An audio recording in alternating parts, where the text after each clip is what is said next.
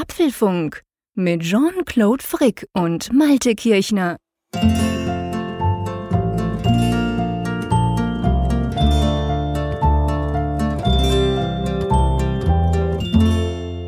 Ehrlich gesagt, Jean-Claude. 26 Mal. Nein. Echt? Ja, der Bob Andrews, so lautet zumindest sein Twitter-Name, der hat es gezählt. 26 Mal haben wir beide ehrlich gesagt gesagt und das ausgerechnet in Apfelfunk 26. Also sehr lustig. Meine Geschichte. Güte. Gut, zum Glück, zum Glück sind es genau 26 und Apfelfunk 26, da könnte man ja noch sagen, ja, hey, das ist natürlich alles geplant. Aber hallo Malte. Hallo, Jean-Claude. ehrlich gesagt, ich freue mich. Ehrlich gesagt, ich mich auch, total. Und ehrlich gesagt ist auch unser Thema heute, denn es ist ja eine Woche her, dass die Keynote stattgefunden hat bei Apple für die neuen iPhones und die Apple Watch Series 2 und die AirPods. Und das ist ja traditionell so der Zeitpunkt, wo dann die ersten Reviews dann veröffentlicht werden. Die haben wir uns beide uns mal intensiv durchgelesen und darüber wollen wir sprechen. Und das ist ja meistens so der Zeitpunkt, wo dann ja auch schon so die ersten ehrlichen Fakten auf den Tisch kommen, wo also diese, diese reine PR, ähm, die wir im ersten Moment immer bekommen, dann hier und da vielleicht so ein bisschen relativiert wird. Also ein ganz interessanter Zeitpunkt. Ja, aber reden wir erstmal über zwei ähm, Sachen, die, die wir von Hörern bekommen haben. Ganz kurzer Dank. Und zwar einerseits äh, an Peter, der hat aufgeklärt, dass die Blasen in der Einladung für das iPhone-Event, dass die Bouquet heißen. Wir haben es in der letzten Folge erwähnt, dass sie so heißen, aber wir haben nicht erwähnt, dass Peter uns den Hinweis gegeben hat. Herzlichen Dank dafür. Super. Und der Holger, der hat uns nämlich noch geholfen bei der Aussprache vom Smültron, was ja schwedisch für Walderdbeere halt äh, heißt. Und das ist natürlich cool. Danke, Holger. Ich wäre nie drauf gekommen, wie man das ausspricht. Und nee, du? ich auch nicht. Nee, nee, ich auch nicht. Und ich jetzt verstehe ich auch endlich dieses Icon, denn das ist so ein, so ein roter Kreis und da ist dann so, ja, dieses Grüne drauf, wie bei einer Erdbeere. Also von oben kann man das äh, genau. sehen. Und das habe ich nie verstanden, was das eigentlich soll, das Logo. Jetzt ist mir ein Licht aufgegangen. Ganz herzlichen Dank, Holger. Wir haben ja spannende Themen. Lass uns mal ganz kurz den Überblick machen, damit unsere Hörerinnen und Hörer auch wissen, auf was sie sich da einlassen beim Apfelfunk Nummer 7 27. Ähm, gestern wurde ja iOS 10 und WatchOS 3 Finalversion veröffentlicht und man, man, man traut sich ja kaum mehr dazu sagen, es gab schon wieder Probleme. Ja, die Geräte wurden gleich gebrickt. Nicht bei allen, aber wohl bei einigen Nutzern. Also eine ganze Reihe haben sich da beklagt darüber, dass sie dann ihr Gerät erstmal nicht mehr nutzen konnten, dass das Update eingefroren war. Aber Apple hat glücklicherweise in diesem Falle eine schnelle Lösung gefunden. Mittlerweile, so liest man, gibt es keine Probleme mehr. Aber, Jean-Claude, ja, ziemlich ärgerlich, oder? Peinlich halt mal wieder, genau, ganz peinliche Sache. Gut, man konnte es ja dann ans iTunes stecken, den Umweg über 935 und dann wieder hoch auf iOS 10 via iTunes und das soll dann geklappt haben. Aber ist natürlich dumm, wenn du das zum Beispiel von unterwegs machst. Mir hat heute einer auf Twitter geschrieben, der war irgendwie unterwegs von Holland zurück nach Deutschland und hat gedacht, ah cool, ich habe ja Flatrate, ich mach das mal und hat sich dann tatsächlich sein iPhone, ich glaube ein SE war es, hat er sich dann gebrickt, weil das dann eben danach äh, Anschluss an iTunes verlangt hat. Und das ist natürlich eine ganz, ganz dumme Sache. Aber ich finde es immer schwierig, Malte. Ich finde es immer schwierig abzuschätzen, wie groß das Problem wirklich ist, weil es ist ja so, bei denen, wo es ja einfach klappt, da schreibt ja niemand was. Das kennen wir alle, das kennen wir alle aus dem Internet, sei es bei Kommentaren, sei es bei Facebook, bei Twitter, egal. Man schreibt ja eher über Dinge, die einen ärgern oder die nerven. Auch in diesem Fall. Und dann ist natürlich immer schwierig abzuschätzen, wie viele Leute da jetzt wirklich davon betroffen sind. Hm. Ja, da gebe ich dir recht. Also das, das Problem wird ja von der einen Seite runtergespielt, von der anderen Seite hochgespielt. Und es wäre wirklich mal interessant zu sehen, welcher prozentuale Anteil der Nutzer denn tatsächlich auf diese Probleme gestoßen ist. Twitter ist da ja so ein bisschen, ja, so eine Art Verstärker oder generell soziale Klar. Netzwerke. Ähm, da wird aus einem 1%-Problem schnell eines, was dann eben 99% der Nutzer verunsichert. Und so war es ja dann tatsächlich auch. Viele oder einige haben uns auch schon geschrieben und gefragt, was kann man jetzt machen? Darf ich überhaupt noch updaten oder ist meine Maschine danach lahm, lahmgelegt? Das sind natürlich Ängste, die hervorgerufen werden durch solche Sachen. Ja, klar. Ich meine, in dem, in dem konkreten Fall empfehle ich einfach, wenn man es jetzt noch nicht gemacht hat, wir haben jetzt nichts mehr gehört, also offensichtlich klappt es inzwischen problemlos und sonst zur Sicherheit macht man es halt in der Nähe seines Macs oder in der Nähe seines PCs mit iTunes drauf, damit man eben, falls es schief geht, dann quasi via iTunes das machen kann. Es ist ja nicht so wie damals, war das 933? Welches mein iPad Pro zerschossen hat. Ich weiß nicht mehr, wir haben ja ausführlich drüber gesprochen ja. in einer Folge des Apfelfunks damals. Da war es ja so, dass das Gerät wirklich bricked war. Also sprich, das Ding ging nicht mehr und musste dann tatsächlich ja sogar im Apple Store ausgetauscht werden. Das war ja dieses Mal nicht der Fall. Also das Update selber ging zwar schief, aber man hat danach das via iTunes das, das iPhone problemlos wieder äh, aktivieren können. Also von dem her eine bisschen andere Geschichte als letztes Mal. Scheint so ein Aktivierungsproblem gewesen zu sein. Wahrscheinlich. Genau. Sind ja halt auch bei Apple immer, wenn sie natürlich den Schalter umlegen, und da haben wir auch schon drüber gesprochen, ich bin ja persönlich ganz froh, dass es nicht dieses schreckliche Staged Rollout gibt, wie das Google macht. Bei Android, wo du dann nie so recht weißt, wie viele Wochen du noch warten musst, bei Apple ist es halt so, du kriegst es dann gleich. Ähm, aufs Risiko hin, dass vielleicht was schief geht, aber im Allgemeinen klappt das eigentlich ganz gut. Ja, ich meine, bemerkenswert an der Sache ist ja, dass ähm, wir beide haben ja am Beta-Test teilgenommen, wie viele andere auch. Es gab die Public Beta. Unglaublich viele Nutzer haben da das äh, Update immer installiert oder die jeweiligen Beta-Versionen. Und nicht einmal ist dieses Problem aufgetaucht. Das muss man vielleicht auch zur Ehrenrettung von Apple sagen. Es lag jetzt nicht an einem schlechten Test der, der Software, sondern es muss irgendetwas damit zu tun haben mit dieser Golden Master-Version und womöglich einfach dem Ansturm, der ja, da über fast Apple garantiert mit dem Ansturm, ist. weil die Golden Master-Version, die ja letzten Freitag rauskam, für WatchOS 3 und iOS 10, das ist ja auch die finale Version. Also wer sich die Golden Master damals gezogen hat vor einer Woche, der hat jetzt gestern kein Update mehr ähm, gekriegt. Gestern, sorry, wir müssen wieder aufpassen, wir nehmen das ja immer am Mittwochabend auf, den Apfelfunk. Wenn ihr das hört, kann das ein paar Tage her sein. Am Dienstag kam das Ganze raus. Und wie gesagt, Golden Master gleich finale Version, da gab es keine Version dazwischen mehr. Und ich denke schon, es ist ziemlich sicher genau das Problem passiert, dass halt eben einige Millionen, Dutzende von Millionen äh, das gleichzeitig runtergezogen haben und dann irgendwann gleichzeitig versucht haben, quasi ihre Geräte zu aktivieren, was ja immer passiert nach so einem großen Update. Und da muss offensichtlich irgendwas schiefgegangen sein. Jetzt sind wir aber schon mittendrin im Thema. Wir wollten ja eigentlich einen kurzen Überblick genau. geben. Das erste Thema haben wir jetzt schon zerschossen, aber lass uns die anderen Themen mal wenigstens kurz streifen, Malte. Genau, wir sprechen über das iPhone 7. Wie gesagt, da gibt es die ersten Reviews. Das gleiche gilt für die AirPods und letzten Endes auch für die Apple Watch Series 2. Und da gibt es ja auch durchaus kritische Meinungen. Also selbst sehr Apple-freundliche äh, Blogger und, und äh, Rezensenten haben ja diesmal doch äh, hier und da mal gesagt, hm, Apple finden wir jetzt nicht so toll. Also insofern sehr interessant darüber zu diskutieren. Aber lass uns gleich mal wieder zu unserem Thema zurückkommen mit iOS 10 und WatchOS 3. Wir beide haben es ja intensiv getestet. Wir haben intensiv darüber gesprochen hier im Apfelfunk. Es hat uns ja Wochen und Monate lang beschäftigt. Und viele äh, fragen sich jetzt natürlich zu Recht, wie lautet denn unsere Empfehlung? Klar, ich meine, die liegt eigentlich auf der Hand, aber wie empfinden wir eigentlich jetzt so die Software in ihrem finalen Stadium? Wir, wir haben ja vieles getestet, wir haben ähm, Erfahrungen gesammelt, die Verbesserungen auch gesehen, die Änderungen, die Apple noch gemacht hat. Jean-Claude, Daumen hoch? Ja, absolut. Absolut. Also Daumen hoch, wirklich äh, in, in jeder Art und Weise. Ich bin extrem zufrieden. Lass uns mal unterteilen. Lass uns mal iOS 10 und WatchOS 3 äh, vielleicht auseinandernehmen. Ich würde gern mit WatchOS 3 anfangen, wenn das für dich okay ist. Ja, ähm, bei WatchOS 3 das ist wirklich, wir haben da schon oft drüber gesprochen, man kriegt eigentlich eine neue Apple Watch. Und es ist ganz spannend. Es ist für mich, und das habe ich auch in den verschiedensten Reviews schon gelesen zur Apple Watch Series 2, welche ja immer auch ein Review von WatchOS 3 quasi beinhaltet. Ähm, es ist tatsächlich so, dass die Apple Watch, und zwar die alte, ich sag's jetzt mal despektierlich, die, die man jetzt eigentlich ab morgen dann nicht mehr kaufen kann, weil es gibt ja dann die Apple Watch Series 1 und Series 2 und die eine hat ja trotzdem den neuen Prozessor, aber selbst die alte Uhr, die wir jetzt noch haben, die, ist ja so gut geworden mit WatchOS 3. Die ist so schnell geworden, die Benutzeroberfläche wurde total entrümpelt, unsinnige Funktionen wurden rausgeschmissen. Also es ist recht schwierig zu argumentieren. Ich sage jetzt mal, wenn ich jetzt bei mir zu Hause am, am, am Familientisch argumentieren müsste, warum ich mir jetzt unbedingt eine Apple Watch 2 hole, da habe ich echt Mühe, weil mit der, mit der Apple Watch, mit WatchOS 3 ist das Ganze einfach sehr, sehr viel runder geworden. Die Uhr ist klasse. Hm. Die ist viel besser als vorher. Und das finde ich wirklich, muss ich sagen, ein ich, ich sage das nicht oft, aber ich finde, das ist ein absoluter Meilenstein. Hätte niemals gedacht, dass die Apple Watch ich, ihr wisst alle, ich bin großer Fan davon. Ich trage sie 18 Stunden am Tag immer.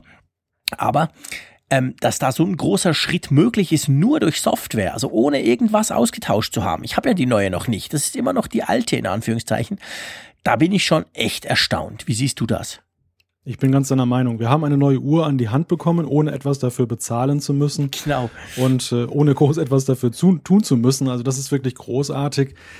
Und es ist auch so, und das ist eigentlich so meine Langzeitbeobachtung jetzt nach der Beta-Phase, man vermisst auch nichts von dem, was jetzt weggekommen ist, Nein, was, was weggemacht wurde. nicht.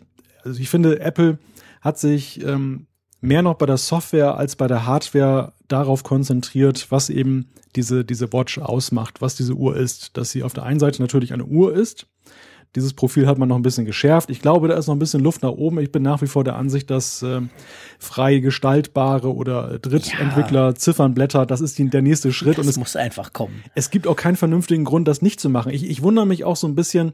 Ich meine, Apple hat ja nicht viel Erfolg damit äh, feiern können, die, die Entwickler ähm, dazu zu motivieren, Apps zu schreiben für die Watch. Das, das Angebot ist ja relativ dünn. Es wird vielleicht besser durch die bessere Performance, die wir jetzt haben. Aber äh, die Ziffernblätter, das wäre doch ein Riesenmarkt. Also ich glaube, ja, da definitiv. Ich meine, Apple, App- Apple hat die besten Entwickler. Das sehen wir jetzt bei iMessage, wie schnell der Store schon gefüllt ist. Genau. Da kommen wir dann noch dazu.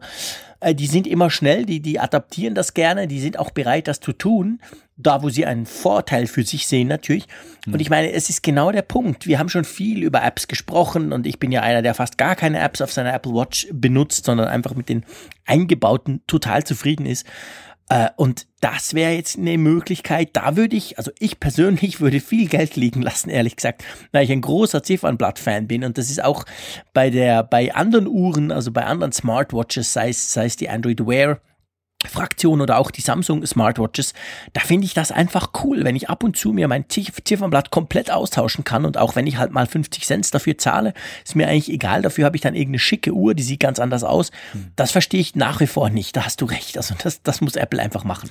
Ja, und durch den iMessage Store, den du angesprochen hast, gibt es ja nun auch kein Gegenargument mehr im Sinne von, es wird zu kleinteilig, es gibt zu viele Stores. Nein. Apple hat ja vorher vielleicht so noch die Denke vertreten, dass es eben simpel und übersichtlich bleiben soll, das Angebot und einen weiteren Store aufzumachen, macht es natürlich immer ein bisschen unübersichtlicher. Gut, es gibt ja nun auch schon für tvOS ja auch einen eigenen App Store, der obendrein, das haben wir ja mal besprochen, überhaupt nicht von außen einsehbar ist, wenn man nicht das Gerät entsp äh, entsprechend besitzt.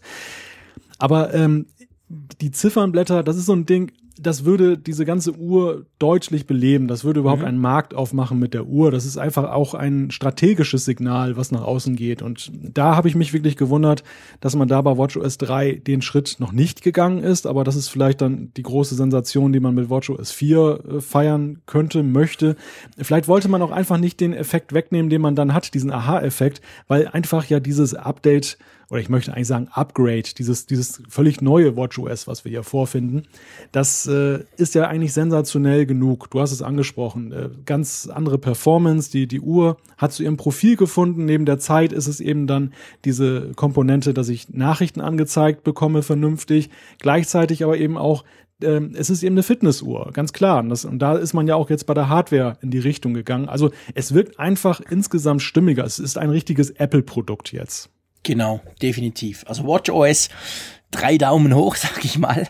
Vier Daumen von uns zwei. Also das ist eine super Sache. Aber auch iOS 10, ganz ehrlich gesagt, ich bin super zufrieden damit. Schon länger, schon. Wir haben ja beide die Betas durch, durch, durchprobiert quasi. Ich finde es eine sehr eine gelungene Sache. Es ist eine runde Sache. Ich kann mich schon lange nicht mehr erinnern, dass ich an einem iOS-Update, ich sag mal so, so fast uneingeschränkt Freude hatte. Also das hat mir wirklich gefällt mir. Ich finde den neuen Look and Feel, da bin ich dann gespannt, was du sagst. Ähm, gerade der Notifications oder der, der Widgets finde ich super praktisch. iMessage, das muss sich jetzt natürlich zeigen. Wenn man so in, nur auf der Beta ist, hat man ja nicht viel davon, weil die, die andere Seite sollte das ja auch haben. Also ich habe natürlich gestern gleich meine Frau ab aktualisiert. Wir haben schon mal drüber gesprochen. Ich mache sehr viel iMessage mit ihr. Jetzt hat sie das auch, also mal gucken, ob wir diese Zusatzmöglichkeiten dann auch wirklich nutzen. Ähm, aber auf jeden Fall, alles in allem finde ich iOS 10 eine saubere Sache. Wie siehst du das? Du hast da gerade schon sehr schön den Finger in die Wunde gelegt mit dem Aussehen der Notifications. ich weiß, dass die, dass die dir nicht gefallen. Ja, also das war ja mein erster Kritikpunkt, als ich die, die erste Beta damals installiert habe. Ich muss sagen, nach wie vor stehe ich mit dieser, dieser Breite oder dieser Intensität des, des grauen Balkens in der Überschrift so ein bisschen auf Kriegsfuß. Aber es ist jetzt nicht so schlimm, dass ich äh, sage, iOS 10 gefällt mir deshalb nicht. Ganz im Gegenteil. Ich muss dir recht geben, es ist einfach ein, ein Update, das äh, sehr schnell, finde ich, auch äh, ja sich so anfiel als wie Normalität. Also dass man gar nicht mhm. mehr merkt, äh, dass man mal was anderes hatte. Und wenn man ein iOS 9 Gerät in die Hand nimmt, merkt man auch relativ schnell, was einem fehlt.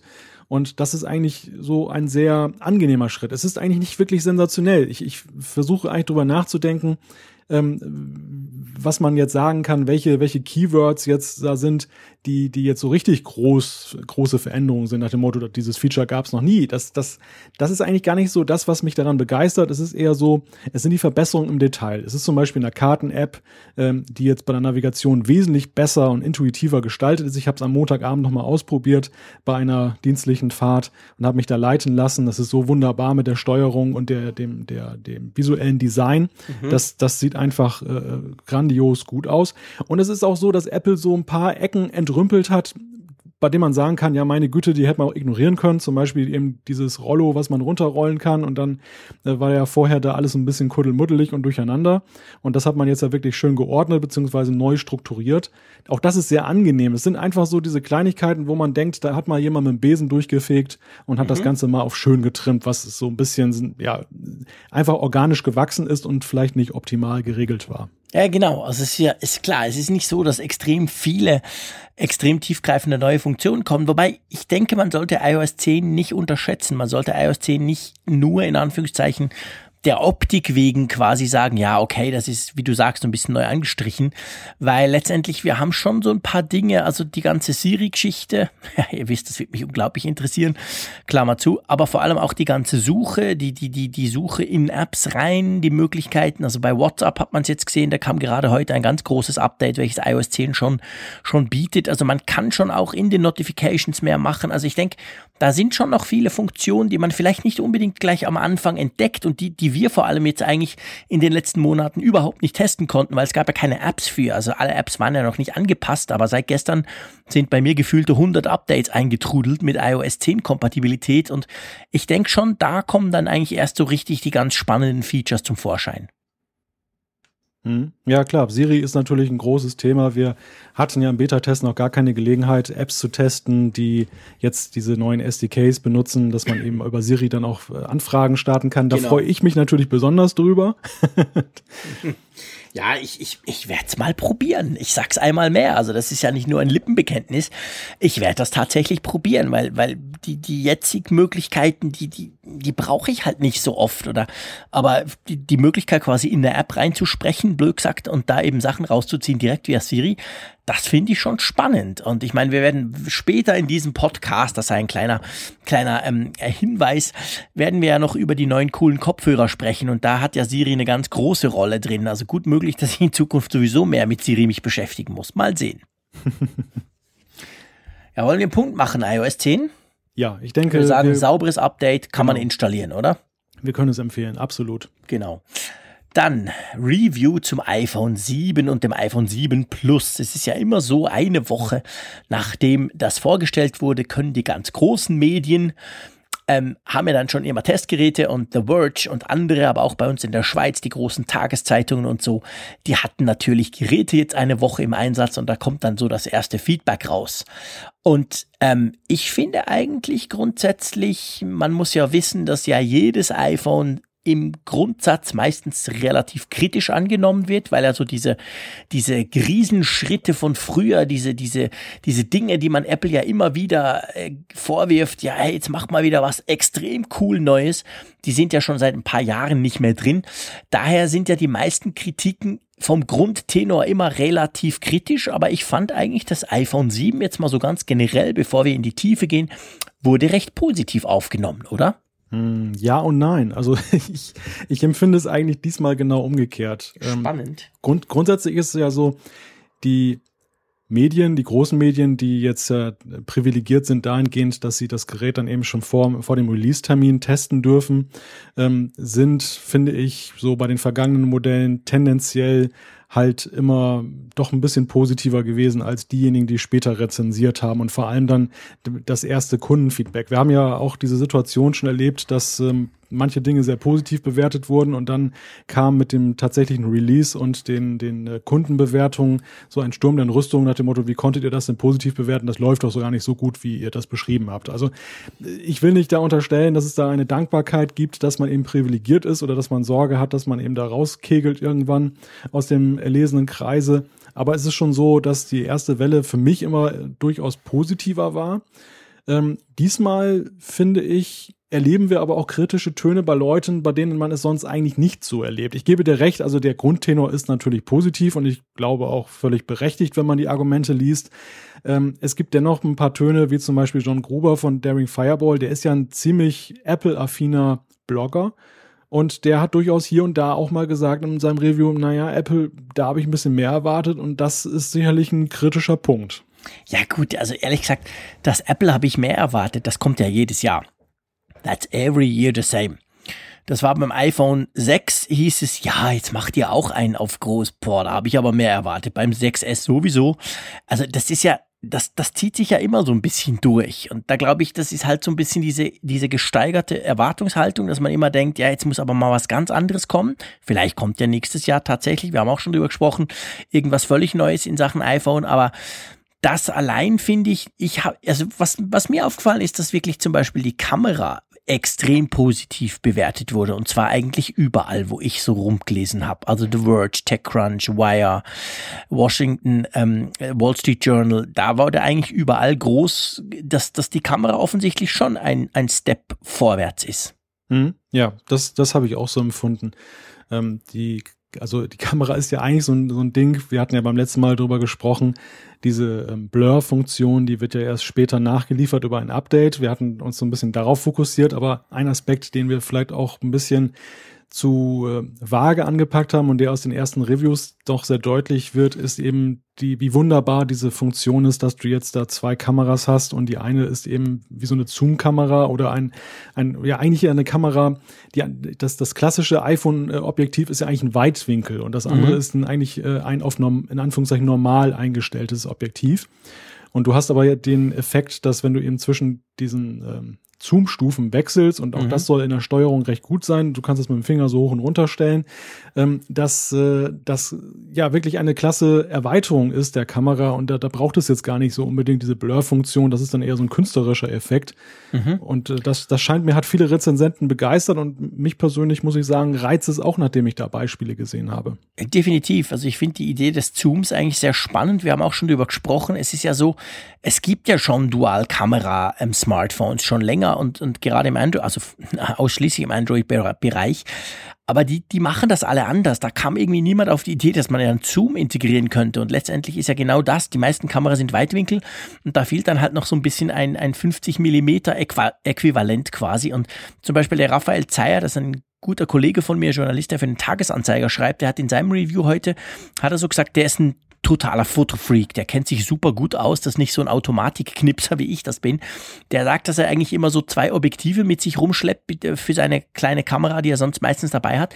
Und dass das iPhone 7 Plus jetzt genau diese eigentlich, die er findet, die man eben meistens so braucht, so ein bisschen Weitwinkel und dann so eine Zoomstufe näher, genau die wird abgedeckt. Also ich, das ist sicher kein Zufall, dass Apple genau das, das quasi gewählt hat, ähm, sondern offensichtlich schon das, was man einfach so ein bisschen braucht. Und ich finde das sehr spannend. Also ich bin auch sehr gespannt drauf, das dann auszuprobieren. Aber es wird ja auch beim iPhone 7, muss man sagen, eigentlich bei allen gesagt, hey, endlich Bildstabilisator. Also auch da wurde ja die Kamera besser, auch wenn sie natürlich ein bisschen im Schatten steht von diesem Dual-Ding vom großen iPhone. Aber ich glaube, auch wer sich jetzt nicht so ein riesen iPhone krallen möchte, der, der findet, das sei viel zu groß, der kriegt trotzdem mit der Kamera des iPhone 7 ein schönes Update zum Vorgänger.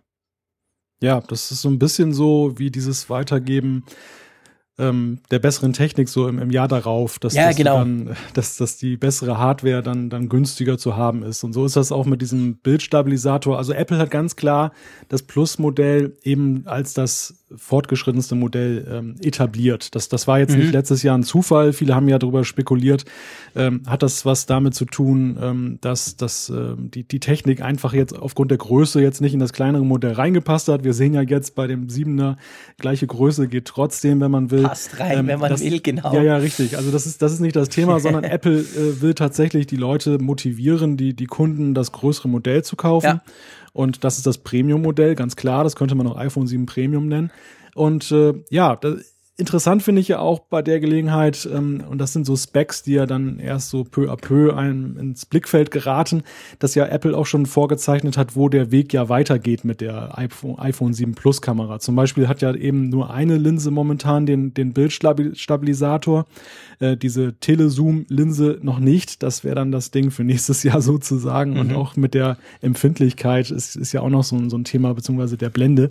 Ähm, da wird man sicherlich dann noch ansetzen, das noch weiter zu verbessern und diesen Weg weiter zu gehen. Und ich glaube, die Kunden werden, werden es gutieren, die werden es gut finden. Ja, ja, klar, definitiv. Also ich denke auch, das ist, das ist ein guter Schritt. Ja, und dann gibt es so ein paar Dinge, vielleicht müssen wir darüber sprechen, die die negativ aufgefallen sind, die, die, die irgendwie, ähm, oder auf jeden Fall, wo die Andersartigkeit so ein bisschen speziell war. Lass uns mal mit der Farbe anfangen. Wir haben ja letztes Mal drüber gesprochen, dieses Jet Black Modell sieht halt schon cool aus. Auf Deutsch nennt sich das ja Diamantschwarz oder sagen wir, Apple nennt das Diamantschwarz. Wir haben, glaube ich, auch letztes Mal gesagt, dass ja Apple quasi selber sogar darauf hinweist, irgendwo in den in Fußnoten der Webseite, dass diese Farbe doch recht kratzanfällig sein soll. Und wenn man das so liest, jetzt die Reviews, offensichtlich haben fast alle ein Jet Black Modell bekommen, das scheint tatsächlich was dran zu sein, oder? Was dran zu sein, ist, glaube ich, noch ein bisschen untertrieben. also die, die Bilder, die ich da im Netz gesehen habe, sind schon relativ drastisch. Ähm, wenn man bedenkt, dass diese Modelle da nur ein paar Tage, meistens vier Tage im Einsatz waren, bevor sie fotografiert und dokumentiert wurden und was die schon für Kratzer teilweise davon getragen haben. Und die ja.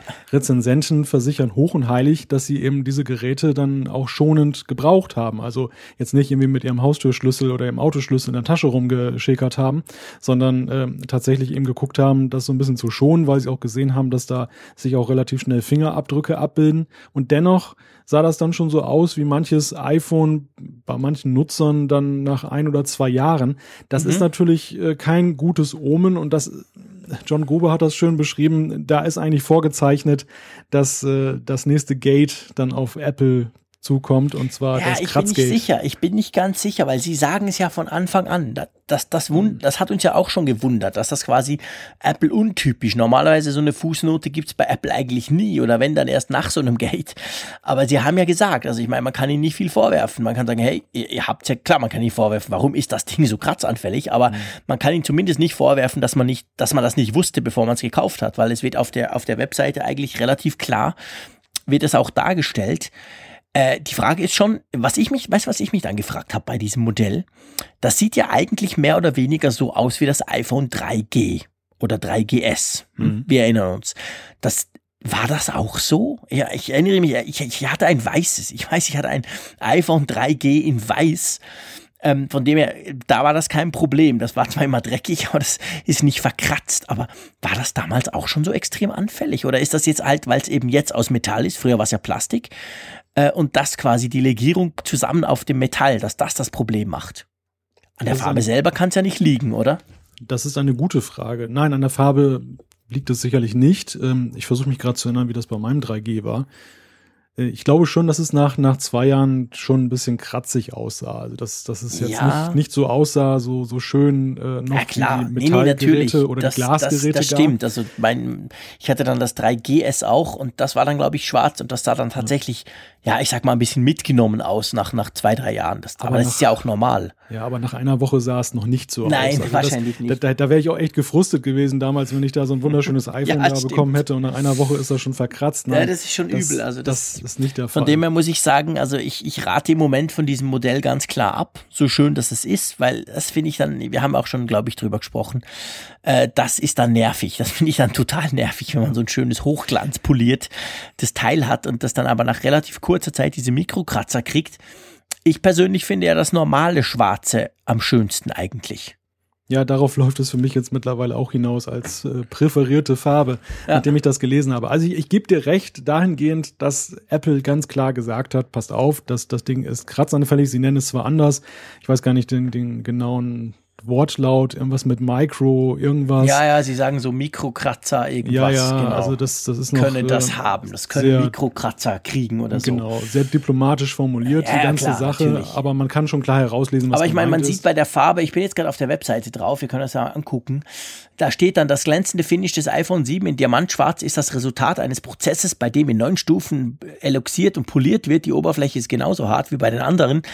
Dennoch können mit der Zeit winzige Abnutzungserscheinungen sichtbar werden. Um dem vorzubeugen, empfehlen wir eine der vielen verfügbaren mhm. Cases zu verwenden. Ja, hm, okay. Und in einer Stufe sieht es dann schon verkratzt aus. Nein. Genau, genau. ähm, die, die Frage, die sich die Kunden einfach stellen werden, ist ja die des Nutzwerts. Ich kaufe mir ja gerade so ein, ein Paradestück dann ja auch, um es zu zeigen. Ich will es ja eigentlich nicht in irgendeiner Lederhülle verstecken. Und das ist eigentlich der Punkt.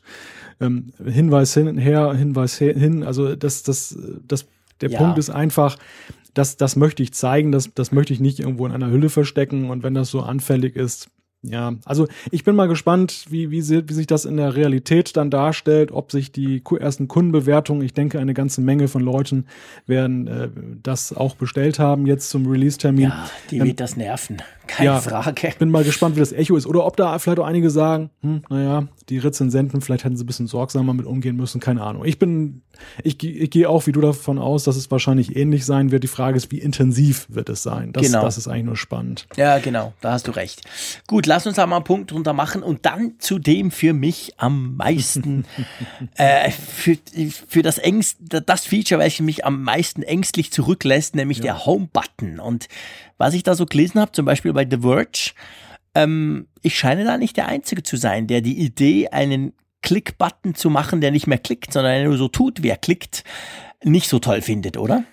Ich habe ja vergeblich versucht, in Ausgabe 26 des Apfelfunks dir diese, diese Angst zu nehmen, dich so dafür zu begeistern, dass ja doch diese Force-Touch-Geschichte oder äh, diese Taptic Engine ja eine ganz nette Ge Geschichte ist. Aber die, die ersten Rezensionen, ich musste schmunzeln, als ich die gelesen habe, weil das so fulminant das bestätigt, was du befürchtet hast. Und es soll ja anders als jetzt zum Beispiel beim MacBook eben auch so sein, dass ähm, es sich nicht so anfühlt wie das, das klassische mhm. Trackpad mhm. oder wie jetzt der Home-Button, das, sondern dass ähm, diese Taptic Engine wohl die ganze Unterseite viel vibrieren lässt und ähm, die Rezensenten sagen eigentlich unisono, das ist ein neuartiges Gefühl. Die Frage ist nur, wie man es bewertet. Die einen sagen, das neue Gefühl ist okay, da kann ich mit leben und da ist noch Potenzial drin, auch in der Frage, was man da jetzt noch an anderen Resonanzen damit erzeugen kann. Und andere sagen, schade, das, der, der schöne Home-Button ist weg und es wird nie wieder so sein, wie es mal war. Ja, das, spannend. Ja. Das, das, ist, das ist ja interessant. Das ist genau der Punkt. Also, ich meine, letztendlich für die Zukunft diese Taptic Engine. Ich bin eigentlich ein großer Fan der Taptic Engine. Wir haben ja die kennengelernt beim Apple, bei der Apple Watch das erste Mal. Und da liebe ich sie. Ich finde, das ist genial. Ich weiß genau, ob sie klopft, ob sie mich erinnert, ob jemand anruft oder ob eine SMS reinkommt, weil das einfach unterschiedlich klopft oder tönt oder vibriert. Das finde ich genial. Also grundsätzlich bin ich ja da nicht dagegen. Und die, die API ist ja offen. Also Apps können ja diese Taptic Engine dann direkt ansprechen wodurch natürlich durchaus spannende Möglichkeiten realisiert werden können. Ähm, ja, ich bin einfach halt ein Gewohnheitstier, merke ich, obwohl ich mich ja mit Technik beschäftige, die ständig wechselt.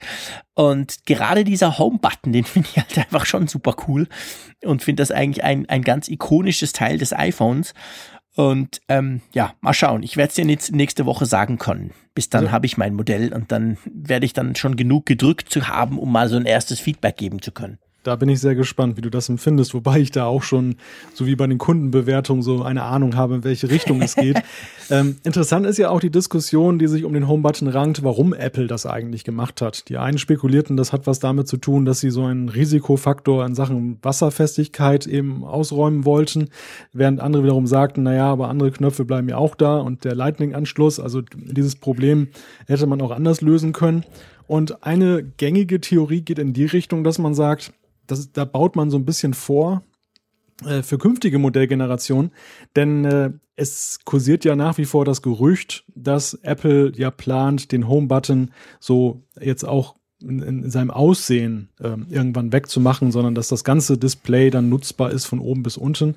Und ähm, dann äh, ist das natürlich sozusagen die Vorstufe, dass man eben den, den virtuellen Home-Button hier implementiert und im nächsten Schritt verschwindet dann auch die, die Einkerbung und dann ähm, ja, dann hat man den Nutzer weg, sanft genau, genau über, übergebracht. Ja, ich meine, das ist natürlich möglich, klar. Das, das, das, das ähm, würde ja Sinn machen. Ich denke, es ist vielleicht ein bisschen beides. Also das mit dem Wasserdicht habe ich, das denke ich nicht, weil ehrlich gesagt, Samsung kriegt das auch locker auf die Reihe. Die haben ganz normalen physischen Home-Button, den man drückt und der ist schon, schon lange wasserdicht. Also das kann nicht das Problem sein. Äh, ich denke schon, unter Umständen ist es natürlich auch ein, ein Teil, welches halt viel kaputt geht. Ich habe ja im Vorfeld mal beim, beim Apple Store nachgefragt und die haben schon gesagt, klar, das meiste ist immer das Display, das zersplittert, aber der Homebutton ist relativ weit vorne bei den Dingen, die jetzt kaputt gehen bei einem iPhone. Da könnte das durchaus auch Sinn machen, aber es stimmt schon, man, man, man kann ja schon länger lesen, jetzt lange bevor die Gerüchte aufkamen, dass der Homebutton im iPhone 7 eben quasi nicht mehr klickt gab es ja schon die Gerüchte, dass dann nächstes Jahr vielleicht sogar schon das komplett neue iPhone ähm, zum 10-Jahres-Jubiläum und dass das dann eben gar keinen Homebutton mehr haben wird. Ich weiß nicht, ob es so schnell gehen wird. Keine Ahnung. Also, pff, mal schauen. Also, egal, auf jeden Fall. Es ist sicher so, dass es sich ein bisschen anders anfühlt und wir werden das zuerst mal, ja, halt selber ausprobieren müssen. Aber etwas kann ich schon sagen. Völlig egal, ob es mir gefällt oder nicht. Ich werde mich dran gewöhnen. Das werden wir beide. genau. Und eine, und eine Sache, an die sich, an die wir uns auch gewöhnen müssen und an die sich anscheinend die ersten Rezensenten sehr schnell gewöhnt haben, entgegen aller Befürchtungen, das ist eben die Abwesenheit des Klinkensteckers, der ja jetzt weg ist. Und ähm, das wurde kaum bedauert in den Reviews. Ich glaube, nur The Verge hat das so ein bisschen aufgedreht, das Thema, dass sie nochmal gesagt haben, dass das ja ein bedauerlicher Verlust ist und eigentlich ein Nachteil. Ja, der Walt Mossberg vor allem hat ja. in seinem Kommentar hat das Ganze so ein bisschen ja, fast ein bisschen daran aufgehängt, aber ich meine, er ist auch nicht mehr der Jüngste, er ist vielleicht jemand, der sich nicht gerne um, um, umändert. Natürlich, ich meine, es stimmt, klar, politisch gesehen, ähm, die Zubehörindustrie jubelt. Da sind sicher einige Champagnerkorken geknallt letzte Woche, weil da kann man jetzt schöne Geräte verkaufen dafür. Umgekehrt, äh, der Benutzer muss halt, wenn er schon was hat, und ich meine, wer hat schon keinen Kopfhörer, ähm, muss halt irgendwie was investieren. Beziehungsweise, ja, ganz ehrlich gesagt, Apple macht ja den Übergang relativ smooth. Also ich glaube, wenn man so, was man so lesen konnte, und das kann ich recht gut nachvollziehen, die reine Absenz dieses, dieses Steckers, die ist, glaube ich, relativ, ja, das ist jetzt, das wurde viel höher gekocht im Vorfeld, als es jetzt wirklich ist. Aber was natürlich tatsächlich halt wirklich ein Problem darstellt, ist die Geschichte mit dem Laden. Also, ja, ich bin halt Pendler. Ich pendle zwei Stunden, also eine Stunde hin, eine Stunde zurück pro, pro Arbeitstag und da bin ich mir halt gewöhnt, ich steck das, ich lade das Ding und gleichzeitig höre ich mit dem Kopfhörer Musik. Okay, ich habe jetzt auch schon einen Bluetooth-Kopfhörer, mich wird das jetzt nicht mehr so schrecken, aber ich sehe viele bei mir rundrum, die halt das einstecken und dazu halt dieses schöne, ikonische weiße Kabel haben. Und das geht in dieser, in dieser Zusammensetzung ja nicht mehr. Hm.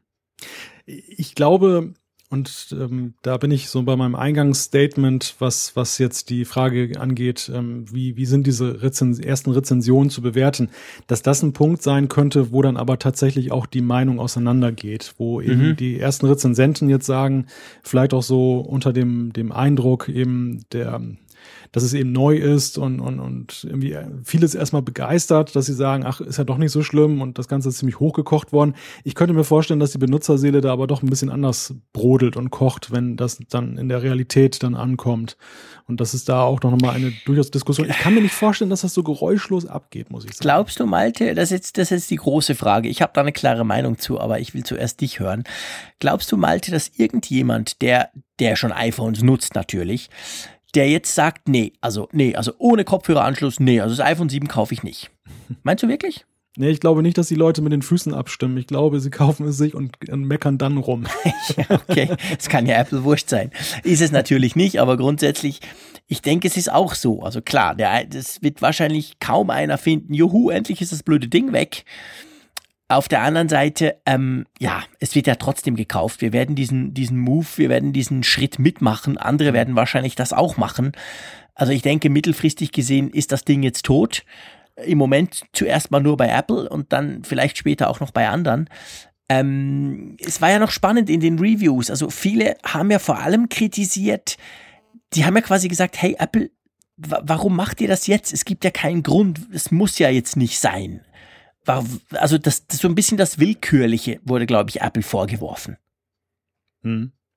Ja, das, das ist sicherlich so ein Punkt. Ähm, ich würde ganz gerne noch mal einen Schritt zurück zu der, zu der Frage, dass die Leute jetzt das iPhone 7 trotzdem kaufen. Es ist ja so, es war schon zu lesen, dass die Zahl der Vorbestellungen, auch das hat ja Tradition bei Apple, äh, alles andere in Schatten stellt, also nicht nur das Best iPhone ever, sondern auch die größte Nachfrage ever.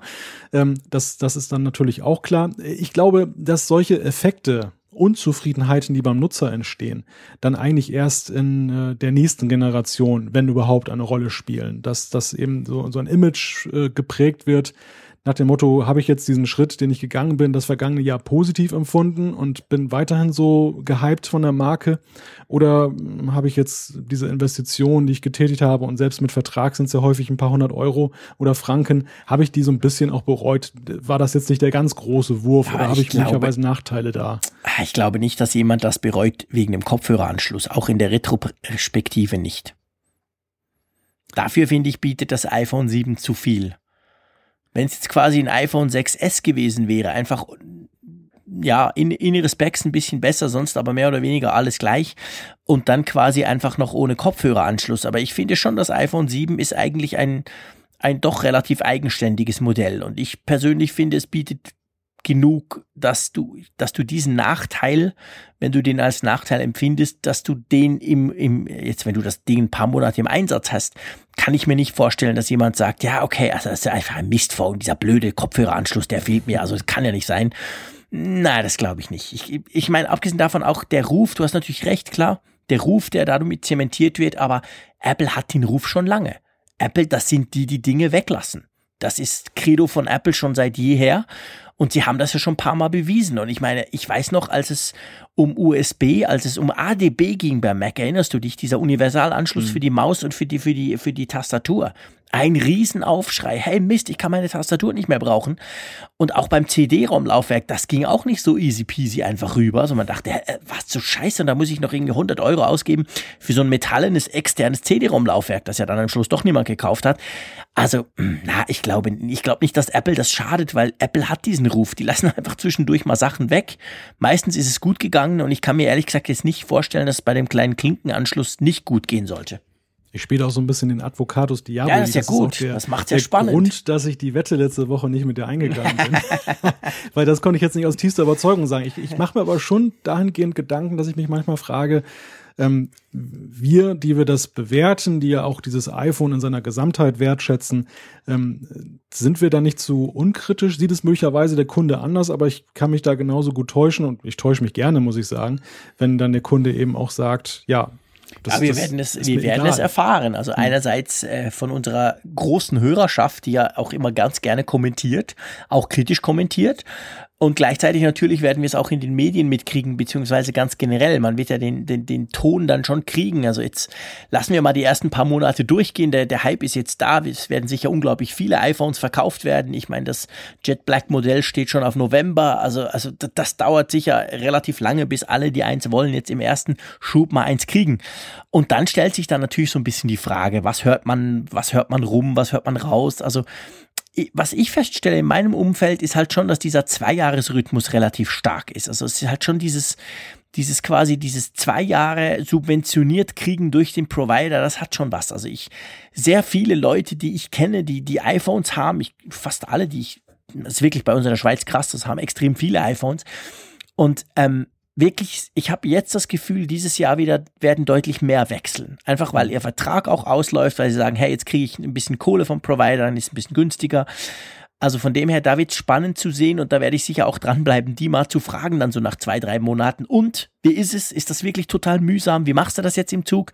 Das, das habe ich mir fest vorgenommen, definitiv dass das äh, iPhone sehr stark eben im Zwei-Jahres-Rhythmus verhaftet ist, kann man auch daran sehen. Hierzulande war zum Beispiel auch dann mit, bei dem Vorbestellungsstart an diesem Freitag dann auch äh, unter anderem die Seite von der Telekom dann zeitweise platt. Mhm. Also, war bei uns äh, genau gleich. Die Provider-Seiten gingen alle nicht. Ja, das, das, das zeigt eben auch dann, wie, wie stark eben da diese Ströme dann eben auch mhm. über die Provider laufen und dass das eben nicht nur jetzt Apple betrifft. Ja. Ähm, das ist, glaube ich, eher beim S-Modell der Fall. Also genau. kurioserweise. Ich glaube, das S-Modell, das ist so ein Modell, ähm, natürlich ist der ein oder andere irgendwann mal so ungerade eingestiegen und dann ist er natürlich auch im Zweijahresrhythmus Ja, hey, äh, drin. ja, aber rechne mal, es ist schon so. Ich meine, erinnere dich an den gigantischen Hype, den das erste iPhone ausgelöst hat, was ja nie zu uns kam.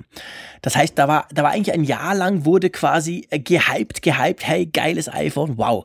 Und dann kam ja ein Jahr später für uns das 3G, das ja dann quasi mehr oder weniger weltweit ausgerollt wurde. Und ich glaube schon, dass da extrem viele dort eingestiegen sind. Und dann musste, ja, dann rechnest du halt mal hoch. Zwei-Jahres-Rhythmus. Also da kommst du dann irgendwie immer auf die, auf die, nicht auf die S-Modelle, sondern du kommst eben eigentlich auf die, auf die, ich sag's mal in Anführungszeichen, Hauptmodelle. Äh, das Sechser, da war ein Riesenhype. Das Fünfer war eine Riesengeschichte bei uns in der Schweiz. Das Vierer sowieso, weil es ganz anders aussah. Und jetzt wieder beim Siebener. Also ich, ich, ich sehe das hier bei uns ganz krass. Letztes Jahr, klar, es haben auch Leute vor dem Apple Store lang angestanden, gewartet etc. Aber so die ganz große Masse, vor allem der Provider, wie du sagst, die ist immer beim, beim großen Modell oder beim ganz neuen Modell, sagen wir es mal so. Wo bist du denn eigentlich damals eingestiegen? Na, wo wohl? Beim ersten. ich habe mir, ja klar, ich habe mir, also was heißt klar, ich habe mir das erste über, über so eine, äh, ich, ich glaube über eine, über Ebay oder so habe ich mir das besorgt aus den USA. Und dann musste man, ja, damals war der Jailbreak ja noch so richtig spannend. Da musstest du ja noch irgendwie eine SIM-Karte verschnippeln, was dazwischen legen, irgend so eine kleine Chipkarte und also das war so richtig, das war so richtig, da kam ich mir vor wie ein Hardware-Hacker.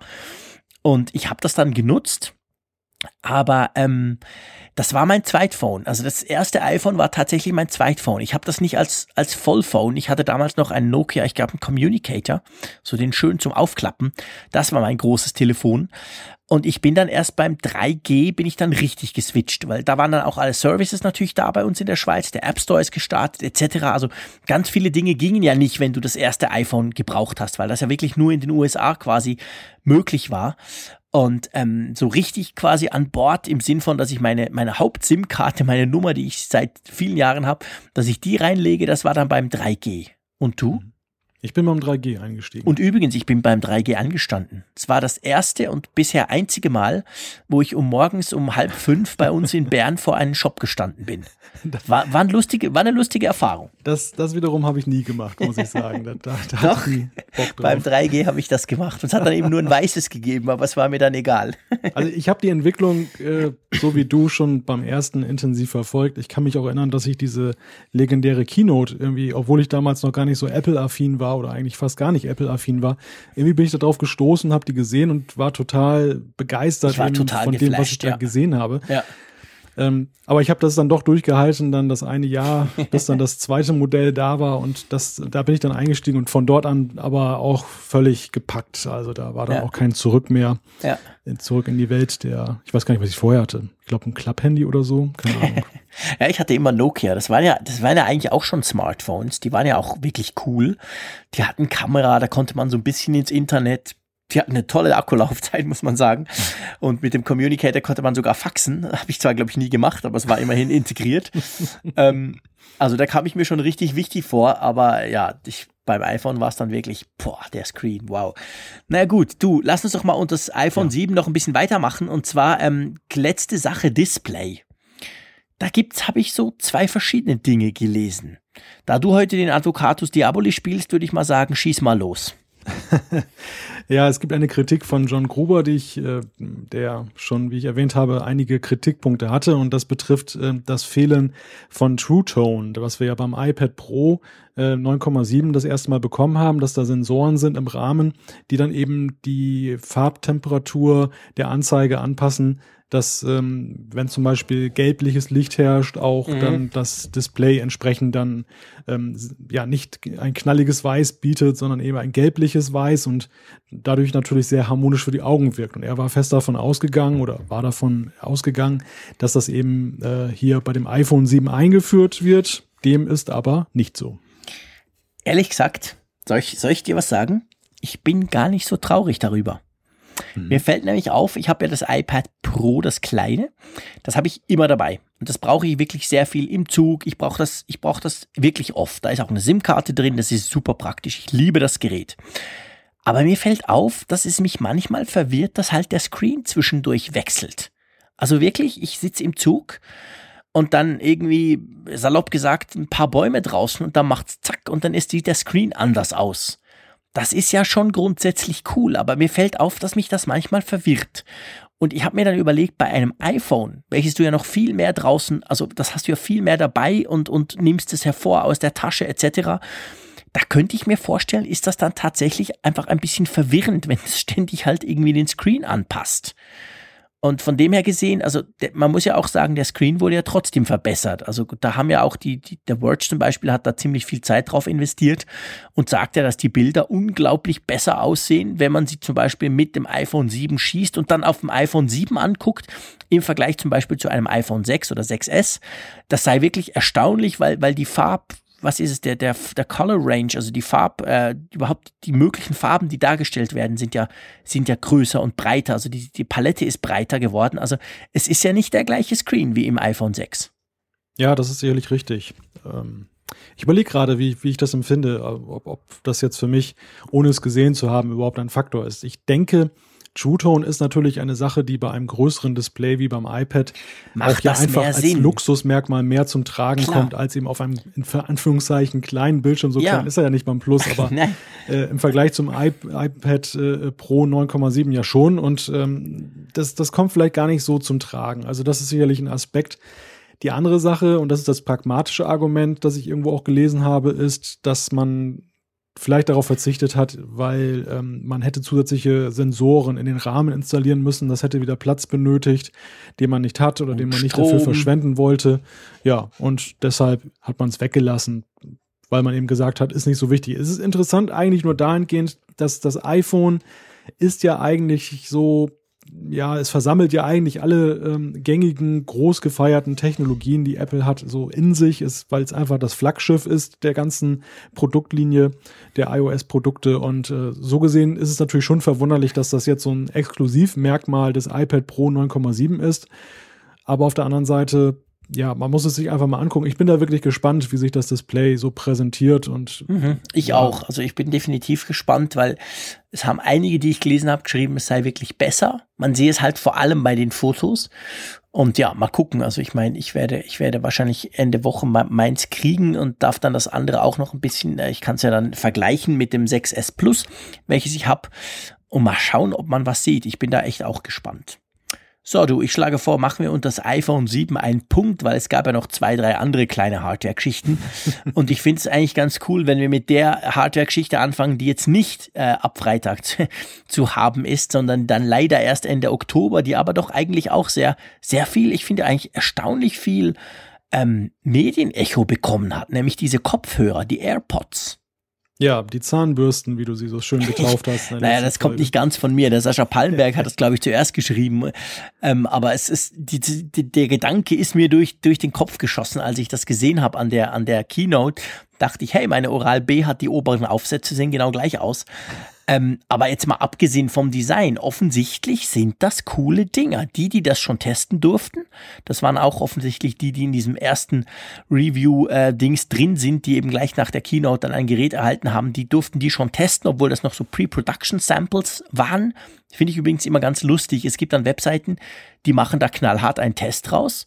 Und es gibt dann andere Webseiten, die schreiben, hey, sorry, wir machen noch keinen Test, weil das ist Pre-Production, das Ding ist noch nicht, noch nicht fertig entwickelt quasi. Aber trotzdem, nichtsdestotrotz, das muss, das müssen ziemlich intelligente Dinger sein, oder? Intelligent, ja, vor allem sitzen sie wohl tatsächlich besser in den Ohren als jetzt die, die klassischen kabelbasierten Laut, äh, Kopfhörer. Das war ja eine Befürchtung, dass die dann leicht rausfallen. Da, da sollen sie besser sitzen, habe ich gelesen. Das ist natürlich schon mal per se erfreulich.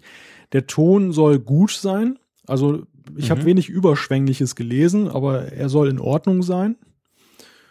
Und wobei, ich sag mal, Ton, das habe ich persönlich festgestellt, ähm, das ist ja in hohem Maß auch subjektiv. Ja, also, definitiv. Guter Ton ist nicht unbedingt messbar, sondern guter Nein. Ton hängt auch eben davon ab, was ein Nutzer als gut empfindet. Die einen mögen es extrem basslastig, das ist ja so diese Schiene, die Beats ja auch so ein bisschen dann bedient. Genau. Andere mögen das überhaupt nicht, die, die nehmen äh, komplett die Bässe raus, die, die wollen so einen ganz klaren, und für meine Begriffe dann so kontrastarmen Ton haben und andere, die suchen ihr Glück oder finden es halt irgendwo in der Mitte. Also so gesehen, ähm, das, das, ist sowieso ist so. ganz schwer zu beurteilen. Ähm, da aber unisono gesagt wird, dass der Ton gut ist, gehe ich mal davon aus, dass er für die breite Masse gut ist. Und das ist sicherlich schon mal auch ein gutes Zeichen. Ja, das denke ich auch, definitiv. Und dann, dann ist es ja so, es, ich meine, es ist ja eine Freisprecheinrichtung integriert. Wir haben ja ähm, Siri an Bord, wobei das macht mir ein bisschen Angst, Malte. Ja, da haben auch schon äh, Apfelfunkhörer darauf hingewiesen, besonders mit Blick auf deine Person, zum Beispiel der Miffmuff auf Twitter, ähm, dass äh, die Siri-Steuerung ähm, ja durchaus ein Punkt sein kann, der nicht jedem Nutzer gefällt. Und vor allem die, die Frage, dass ich eben die Lautstärke dann nur per Siri steuern kann. Und dann muss ich Siri sagen, pass auf Siri, mach leiser und dann wird die äh, Wiedergabe unterbrochen und dann erst wieder weitergemacht das, das klingt alles so ein bisschen holprig. Ähm, da, da sagen schon viele, sie hätten eigentlich ganz gerne doch eine Tastenkontrolle, ja, so wie das bei, also, bei kabelbasierten. Man kann ja auf der Seite drauf der tappen zum, zum Stoppen, glaube ich, oder so. Ähm, oder um Siri aufzurufen, Doppeltap, irgend sowas auf, auf also die sind ja, die sind ja, die haben quasi so ein Touch, eine Touchfläche. Und also ehrlich gesagt, ich kann mir fast nicht vorstellen, dass man wirklich die, die quasi die Lautstärke nur über Siri kontrollieren kann. Das wäre ganz ehrlich gesagt absoluter Schwachsinn. Also da hoffe ich schwer, dass das nur im Pre-Production-Sample drin ist. Dass man irgendwie, ich weiß nicht, eine Swipe-Geste von oben nach unten oder irgendwas müsste ja. doch möglich sein eigentlich, oder? Ja, also ich glaube auch, dass das kein praktikabler Weg ist. Dass man grundsätzlich viele Steuerungselemente versucht, eben auf Siri überzubringen. Das äh, ist vielleicht auch so ein bisschen Strategie bei Apple, um, um eben diese Steuerungsmöglichkeit zu forcieren. Aber wenn es so deutlich zum Nachteil des Produktes ist, dass es eben umständlicher wird und als solches empfunden wird, da kann ich mir nicht vorstellen, dass Apple das als äh, gängigen Weg sieht. Ja. Und da, du sagst es, ist es halt einfach noch so frühes Entwicklungsstadium äh, oder früh vielleicht nicht, aber zumindest noch nicht. Es ist noch nicht äh, auf Release-Niveau, weil Ende Oktober ist ja noch eine Weile hin für so ein Produkt. Genau. Und da erleben wir vielleicht noch eine Überraschung. Ich möchte aber doch ganz gerne diesen Design-Aspekt nochmal ansprechen. Da mhm. hat uns auch ein Hörer darauf hingewiesen, hat uns darum gebeten, dass wir das nochmal ansprechen. Er hat uns so ein Bild geschickt, wo so ein nett grinsender Herr uns anschaut und dem hängen da halt diese Dinger so aus den Ohren raus. Ich finde das äh, so ein bisschen gewöhnungsbedürftig vom Ansehen her, aber und da verhalte ich mich jetzt mal ganz diplomatisch. Wir haben ja schon so manches erlebt in der Menschheitsgeschichte an Technik, Gadgets und, und Neuerungen, wo man im ersten Moment denkt, nein, das kann doch nicht äh, im Alltag Einzug halten und dann ein Jahr später laufen alle Menschen so durch die Gegend. Also das könnte auch so ein Punkt sein, dass wir an einer Schwelle sind, dass das so, ich meine, der, der iPod war ja auch so ikonisch. Das war ja auch so ein Ding, was ja ähm, auch stilisiert dann Eingang gefunden hat in, in vielen künstlerischen Darstellungen, mhm. dass man eben diese, diese Ohrhörer, diese klassischen weißen, weißen mit, genau. diesen, mit den Strippen nach unten und dann hast du diesen iPod da mit diesem, diesem Touchwheel. Und äh, warum soll das denn nicht auch mit den Dingern sein, dass, dass das auch so ikonisch wird? Ich meine, es hat das Zeug, weil es echt auffällt. Ne?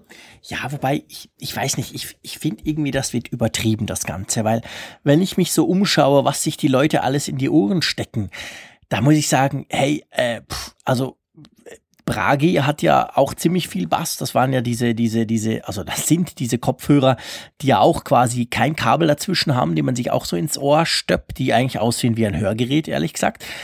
Äh, ich habe diese Power Beats äh, von, von, von Beats mit so einem Bügel, damit sie nicht rausfallen. Ich meine, die sehen ehrlich gesagt total bescheuert aus, aber ich habe kein Problem, die zu tragen. Ähm, es gibt ja in meinen Augen erstaunlich viele Leute, die einen komplett großen Kopfhörer, also gerade dadurch wurde ja Beats auch bekannt, dass man diese wirklich großen Kopfhörer komplett dann anzieht draußen, wenn man unterwegs ist. Für mich sind das so Studio-Kopfhörer, die ich eigentlich nur im Radiostudio brauche, aber das machen viele. Ähm, also von dem her finde ich, das wird übertrieben. Also das sind dann halt so zwei weiße Stäbchen, okay. Aber also ich finde wirklich, sie sehen halt ein bisschen merkwürdig aus, wenn man sie nicht im Ohr hat, ehrlich gesagt. Das finde ich fast, fast merkwürdiger oder sagen wir mal gewöhnungsbedürftiger. Aber ansonsten bin ich da so relativ problembefreit. Das macht mir eigentlich jetzt ehrlich gesagt keine Sorgen.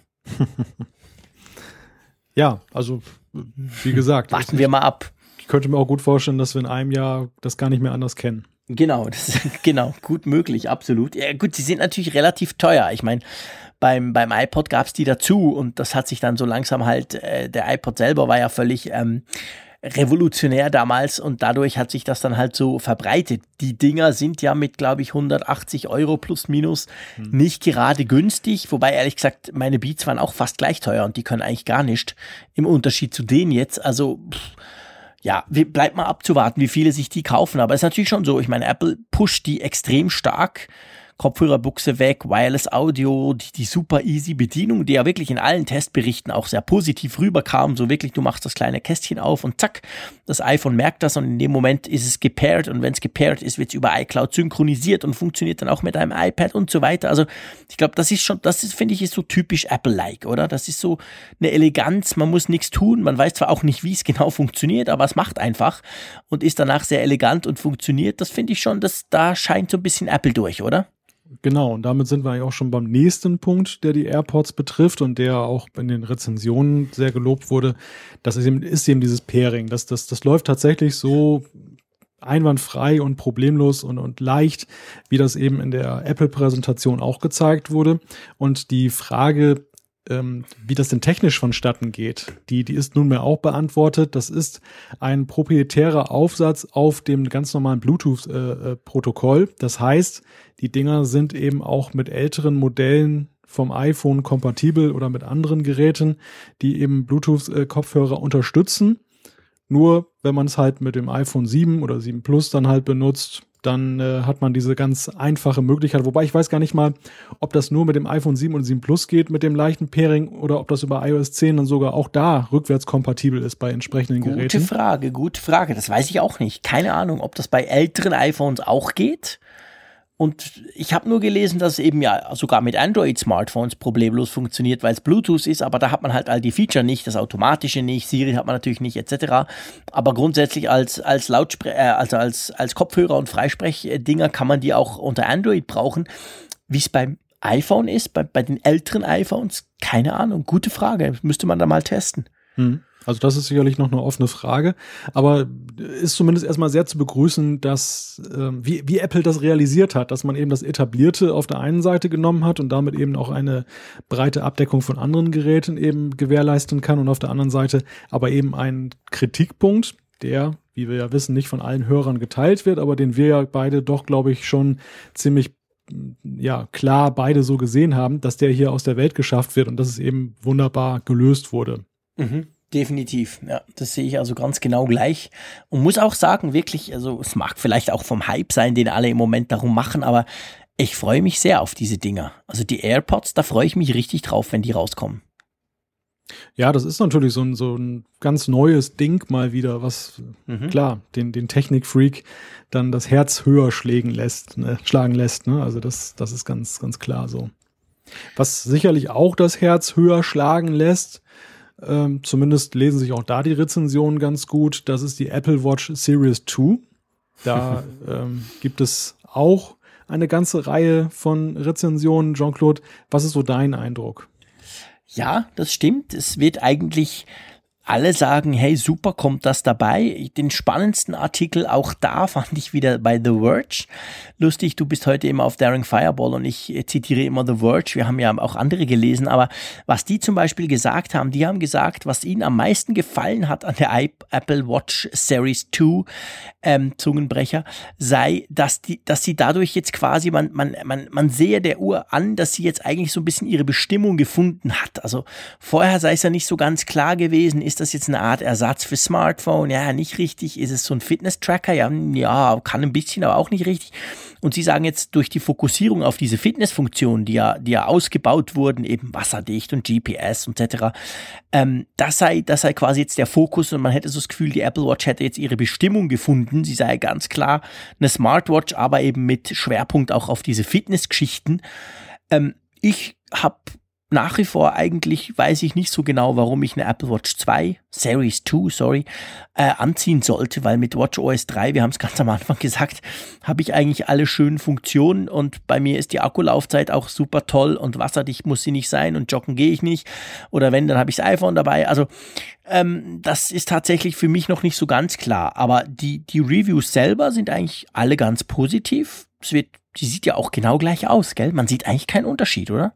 Man sieht keinen Unterschied, aber einige haben nachgemessen und es ist tatsächlich so, die ist ein Millimeter dicker Skandal. ja, und offensichtlich hat sie noch ein zweites Mikrofon. Irgendwo Ja. habe ich gelesen, dass sie noch einen zweiten Mikrofon, ähm, also Knopfloch äh, quasi hat. Und dadurch kann man sie unterscheiden, wenn man sie nebeneinander legt. Aber sonst sieht sie ja mehr oder weniger genau gleich aus. Und ähm, aber es gibt schon auch Verbesserungen, gell? Es ist nicht nur so, dass sie quasi genau gleich aussieht und mit, man mit WatchOS 3 quasi alles kriegt, sondern das ist irgendwie, die Buttons sind besser und es gibt Hardware-Buttons, die besser involviert wurden, gell? Ja, es ist in der Tat so, dass bei der Sportsteuerung und die Sportfunktion, du sagtest es gerade, ist ja eben der, ähm, der Punkt, der ja besonders wichtig ist bei diesem neuen Release oder bei dieser neuen Uhr, ähm, dass man da jetzt eben auch die Hardware-Buttons nutzen kann, um wenn man zum Beispiel läuft, um das dann zu unterbrechen, wo dann ja Mhm. viele dann halt schwitzige Finger haben und dann wird schwierig, da auf dem Touch-Bildschirm das dann eben zu stoppen. Dort soll es auch so sein, dass die Software-Buttons bisschen besser sichtbar sind und mit Farben hinterlegt wurden. Gleichwohl kann man eben dann auch die, die Buttons an der Seite benutzen, was eben dann als sehr praktisch empfunden wurde von den Rezensenten. Es macht sicher auch Sinn, da merkt man, Apple hat zugehört. Das war sicher Feedback, was eben auch, auch entsprechend kam. Gleichzeitig aber wurde Force Touch so ein bisschen, soll man sagen, zurückgebunden. Ja, Force Touch spielt keine so große Rolle mehr. Auch das ist eine interessante Entwicklung. Es soll wohl auch so sein, dass es auch in den ähm, Unterlagen, ähm, die dazugegeben wurden, keine große Rolle mehr spielt. Der Begriff taucht fast gar nicht mehr auf. Ähm, die Rezensenten schätzen, dass das wohl damit zu tun hat, dass Force Touch, und das haben wir beide hier auch mal diskutiert, äh, eine Geschichte ist, die ähm, halt immer schwer ersichtlich war, wo sie eigentlich da ist. Man muss es wissen. Man muss wissen, ich, wenn ich jetzt fest auf den Bildschirm drücke, und das geht mir kurioserweise äh, immer noch so bei, bei vielen Sachen auf der Uhr, dass ich manchmal vergesse, dass ich jetzt einfach mal ein bisschen tiefer drücken muss auf den Bildschirm und dann kommen irgendwelche Optionen. Zum Beispiel Mhm. bei den Aktivitätsringen ist das, glaube ich, auch der Fall, wenn ich die Wochenübersicht haben möchte und so. Ähm, dann da Echt, habe ich noch gar nie ausprobiert. Ich probiere das hier live mal aus. Warte mal, ich bin mir jetzt auch gerade wieder nicht mehr sicher. Das ist auch so ein, ein Klassiker. Du, war, du bist ja hinterher nicht mehr sicher. Genau. Nee, genau. Wenn du Force Touch machst, dann kommt Wochenübersicht Echt? und Bewegungsziel ändern. War, war, war ja komm, war mal. Tatsächlich. Ha, habe ich noch nie gemacht. Sehr gut, gefällt mir, Dankeschön. Aber, das ich glaube, genau das das zeigt das Problem von Force Touch. Ge genau das ist es nämlich. Weil man ist sich nie so recht sicher, ja, wo geht's denn jetzt? Wo drücke ich denn jetzt mal fest? Passiert da was? Passiert da nichts? Also es ist halt, es ist zwar super praktisch, wenn man es weiß, aber es ist nicht wirklich intuitiv, oder? Nein, nein, es ist überhaupt nicht intuitiv, weil es eben keine sichtbaren Anzeichen dafür gibt und, und weil es eben von App zu App unterschiedlich ist. Die, die eine App auf der Uhr hat es besser implementiert, die andere gar nicht. Und ähm, das, das ist so ein bisschen so wie mit 3D-Touch. Also wobei 3D-Touch hat man ja nicht verloren gegeben, ganz im Gegenteil, da, da hat man mit iOS 10 ja mehr Möglichkeiten geschaffen, zum Beispiel diese Kontextmenüs, die sich öffnen, äh, wenn du da, ähm, da auf eine App länger oder tiefer klickst. Da sind jetzt ja wesentlich mehr Optionen drin. Das hat man auch erweitert bei den Apple-Apps.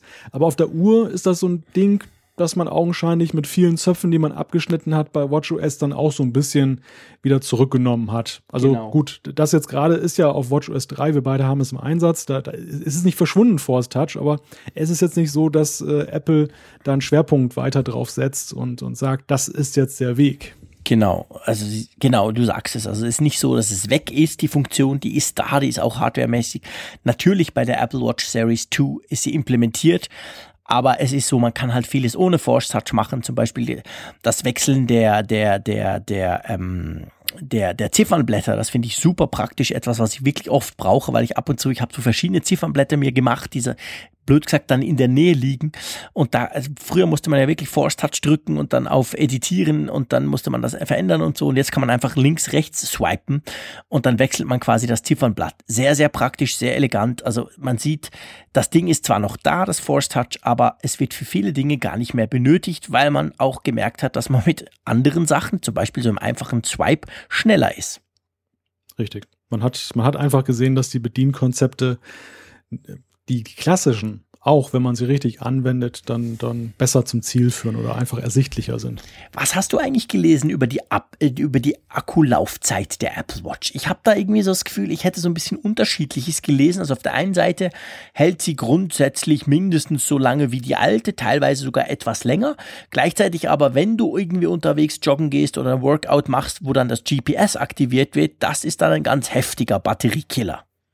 Naja gut, das ist ja auf dem iPhone auch nicht anders. Wenn du GPS-intensive Apps nutzt. Und dabei ist ja eben auch die Frage, in welchem äh, Aktualisierungsintervall der GPS-Sensor abgefragt wird. Das kann ja tatsächlich der Entwickler auch so ein bisschen beeinflussen. Mhm. Ähm, es gilt in Entwicklerkreisen als sehr unschön, zu häufig danach zu fragen, weil es eben den Nutzer dann halt damit behelligt, dass seine Akkulaufzeit dann eben nachlässt. Deshalb gibt es da die Empfehlung, das in bestimmten Intervallen zu machen und den Rest sich so selber zu errechnen. Und das könnte bei der Uhr, die ja nun ungleich kleiner ist, ähm, durchaus ein belastender Faktor sein. Okay. Ja, muss, muss man auch mal sehen. Ist auch, glaube ich, so ein Faktor, der sich nach ein paar Tagen ja genau. sehr schwer beurteilen lässt eigentlich. Ne? Genau. Ja, vor allem, weil ja auch das GPS, die GPS-Funktion wurde ja mal wieder so Apple-typisch integriert, dass man überhaupt nichts merkt. Man kann, man kann sie nicht aktivieren, man kann nicht irgendwo, man sieht nicht oben ein Icon, so einen kleinen Satelliten oder so, wie das bei anderen Geräten der Fall ist, sondern ja, sie macht's einfach. Und ich habe jetzt in verschiedenen Testberichten gelesen, dass die Leute zum Beispiel Fahrrad fahren gingen und, und dann extra das iPhone auf, auf Flugmodus geschaltet haben und dann aber völlig unsicher waren, denken, ja, pff, trackt er jetzt oder trackt er nicht, weil man eben nichts merkt. Und danach haben sie dann festgestellt, doch, er trackt, er, er trackt sehr akkurat, sehr schnell, findet die Satelliten sofort. Und offensichtlich ist es so, dass wenn du das iPhone dabei hast, dann wird er das GPS immer übers iPhone machen. Hast du es aber nicht dabei oder ist es eben offline, sprich, dann hat die Apple Watch das Gefühl, es sei nicht dabei, dann ähm, äh, tut er bei den Workouts, also natürlich nur in dieser App, ähm, werden dann entsprechend automatisch das GPS aktiviert. Ja, ja, so ist das. Also sehr energieeffizient für den Nutzer. Mhm. Und ähm, ja, ich, ich bin mal gespannt, wie da das Feedback allgemein Man ist. Man kann nicht viel dran rumfrickeln. Man kann nicht viel konfigurieren. Das ist ja typisch Apple. Wird wahrscheinlich ein paar Leuten auch wieder nicht passen. Man kann nicht einstellen. Es tut einfach. Aber ich denke auch für den, für den Benutzer eigentlich ganz praktisch, weil er eben auch nichts einstellen muss. Aber ich bin auf jeden Fall auf die Akkulaufzeit gespannt. Also ich werde sicher auch ein Testgerät mal kriegen und dann werde ich mal schauen, wie lange die denn hält, wenn ich jetzt nicht joggen gehe und wenn ich eben nicht irgendwelche ähm, Sportaktivitäten mache, sondern die wirklich so brauche, wie ich meine jetzige Apple Watch brauche. Da bin ich schon gespannt, wie lange dann der Akku da durchhält. Das können wir dann hoffentlich mal vergleichen, denn ich hoffe auch, dass ich da äh, die Möglichkeit habe, Testgeräte dann in Augenschein zu nehmen und mal schauen, wie, wie sich das dann verhält. Genau, also wir sprechen ja nicht nur über Dinge, die wir hören und lesen. Das war jetzt heute eine Folge, wo wir vor allem natürlich ein bisschen auf die Reviews eingingen, die schon ganz zahlreich waren, aber sondern wir sprechen natürlich vor allem auch über Dinge, die wir selber ausprobieren. Von dem her gesehen sind wir beide schon ganz scharf drauf, gell, dass wir das Ganze mal bald mal ausprobieren, das iPhone. Wenn du jetzt so wählen könntest oder wenn du einfach Kohle ausgeben möchtest oder wenn Apple dich fragt, wie auch immer, welches Modell würdest du denn nehmen? Das kleine oder das große vom iPhone 7? Äh, das Große. Das Große, klar. Ja. Ja, ja. alleine wegen der Kamera. Also das, genau. Mich interessiert es einfach jetzt nach den ersten Rezensionen brennend eben das auszuprobieren mit dieser, äh, mit diesem Zoom-Effekt, mit dieser zweiten Linse. Das mhm. ist natürlich ein richtiger Knaller. Das, das äh, bietet nur das große Modell und allein deshalb neben dem genannten Fable eben für den großen Bildschirm, den wir beide haben, der auch im Ford besteht. Ja, genau. Und das, ich meine, was ja, was ja spannend ist, klar, ich meine, die Kamera, logisch, das ist einfach halt das Killer-Feature, diese Dual-Kamera, das ist halt extrem spannend auch für mich. Ich hatte ja bis jetzt das iPhone 6 oder Plus oder 6S Plus, beide jeweils Plus-Modelle, hatte ich ja aus dem Grund einerseits, weil ich einfach recht große Hände habe und irgendwie auch gerne Phablets mag, das ist sicher der Hauptgrund, aber vor allem auch wegen dem Akku, weil er das doch schon deutlich länger durchgehalten hat als das normale iPhone. Jetzt hat sich das ja so ein bisschen angeglichen. Es ist ja immer noch besser, aber der, der Phil Schiller hat ja gesagt, iPhone 7, also das normale, zwei Stunden längere Akkulaufzeit als der Vorgänger. iPhone 7 Plus eine Stunde länger. Natürlich auch cool, aber man kann sagen, die haben sich schon ganz ein bisschen angeglichen, oder?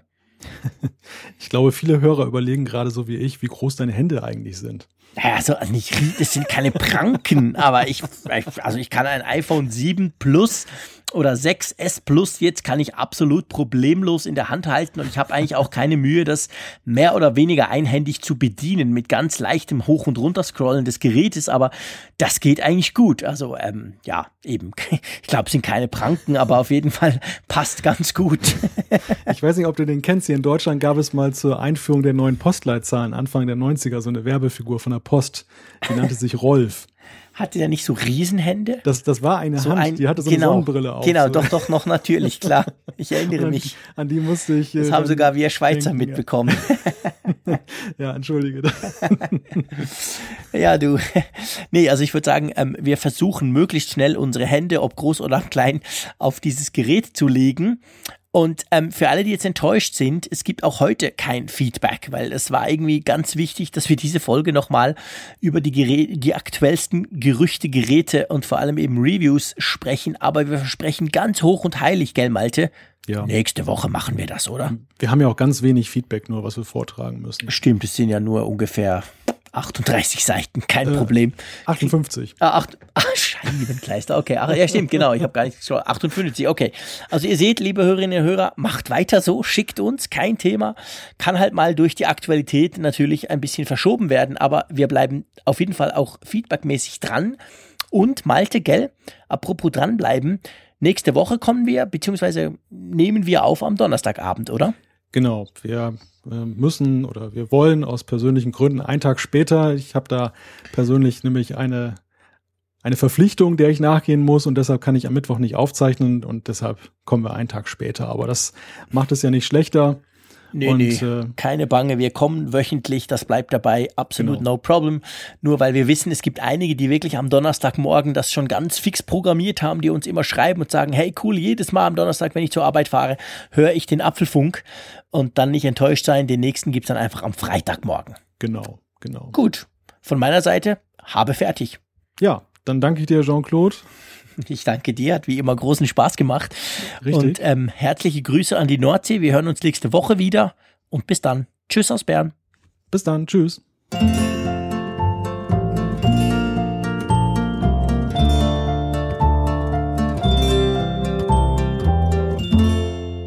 Apfelfunk, der Podcast über Apple-Themen. Mehr Infos unter www.apfelfunk.com.